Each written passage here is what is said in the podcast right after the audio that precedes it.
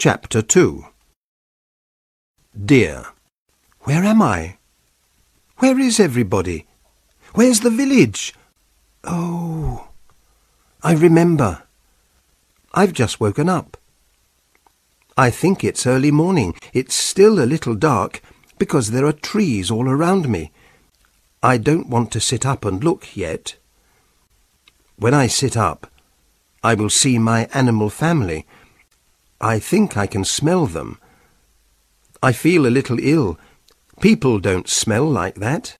The trouble is, I've never been near an animal before. We don't have animals in the village, of course. We have to leave animals alone, so we always stay behind our village wall. In the old days, people kept cats or dogs in the house. Today, you would go to prison for keeping an animal. I'm going to sit up and look at my animal family now. They're deer. I didn't want deer. I wanted a strong animal which can fight, not an animal which runs away like deer. Well, I'm not going to run away. One of the deer is looking at me because I'm moving. I'm trying to stand up, but it's difficult. My body is cold. I've never been so cold in my life. I was lying on the wet ground, and of course they didn't give me any clothes to wear. I have to move very slowly until I get warm. There are three deer. No, four. I didn't see the fourth at first because it's very small. I think it's a baby. It's lying beside the deer which is looking at me. I think that's its mother. The mother is watching me carefully. She thinks I'm her baby too. Poor mother. I'm a strange baby for her to have. There's another deer which looks young, perhaps one year old. The last deer is the biggest. I think he's the father of the two young deer.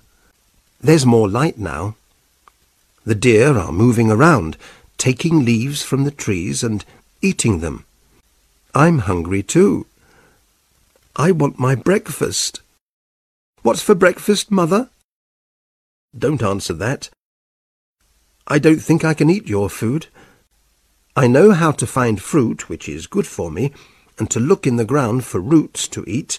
I learned all that in the village school. Everybody learns, because everybody does the year of sharing. I'll just take a walk and find some food. Hey, get off! Stop that! What are you doing? That was the big deer, which is the father, I think. He didn't let me take a walk. He ran and pushed me back, next to mother. Oh, this is terrible. Because of my smell, he thinks I'm a baby. Listen, father, I want to find something to eat. Deer don't talk much, do they? Sorry, I haven't said anything for a long time. There's nothing to say. I'm very, very hungry. I've missed breakfast, and I've missed lunch, and soon I'm going to miss dinner. It's late afternoon. This deer family likes to move around a lot. Mother and baby and I stay together. Father makes sure of that. Brother, the other young deer, sometimes stays with us, but is often alone. Father doesn't like it if brother follows him. I've looked for roots in the ground, but I haven't found anything. I saw a tree with good fruit on it. I tried to climb the tree, but father knocked me off with his antlers. He was angry. Deer don't climb trees. So I am hungry. I'm not cold now. That's because we move around a lot. My arms and legs have a lot of little cuts on them. Well, I'm not wearing clothes, and so I keep cutting myself on trees and other things. And my feet hurt. I didn't think that life with animals would be like this. I thought my new life would be fast, dangerous, and exciting.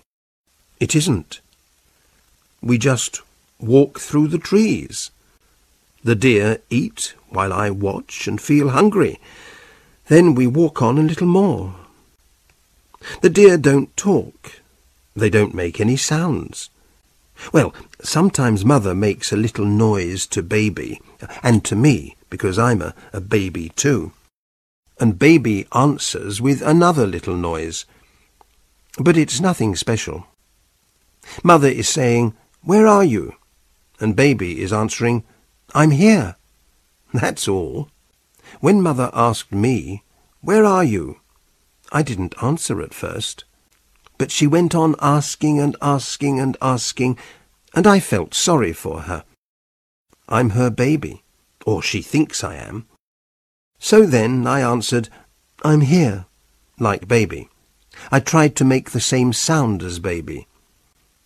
I'm sure it's right, because mother asks only once now. Father never talks to mother. Brother sometimes makes the noise for I'm here, but nobody listens. I like baby. She's sweet. Yes, she's a girl, dear. She's soft to touch. She's funny, and she's always jumping up and down. She smells of milk. Because I have nothing to do, I play with baby. I try to catch her. We run round and round mother.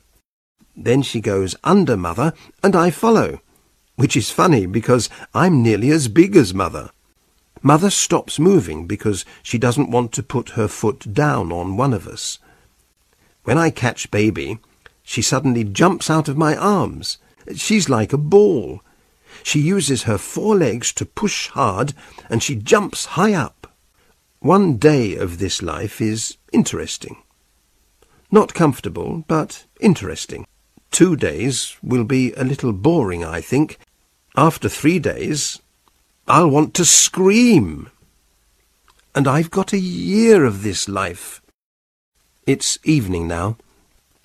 It suddenly got dark and cold. I haven't eaten a single thing all day.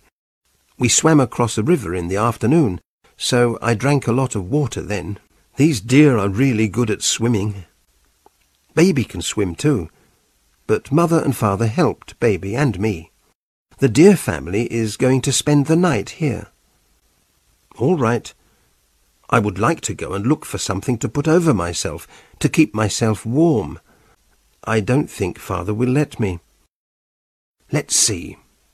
I was right. Father didn't let me. I'll just have to be cold.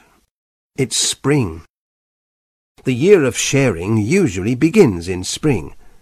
I don't know what a winter night will be like. Perhaps I will learn to keep warm by then. Brother is asleep. Baby is lying beside mother.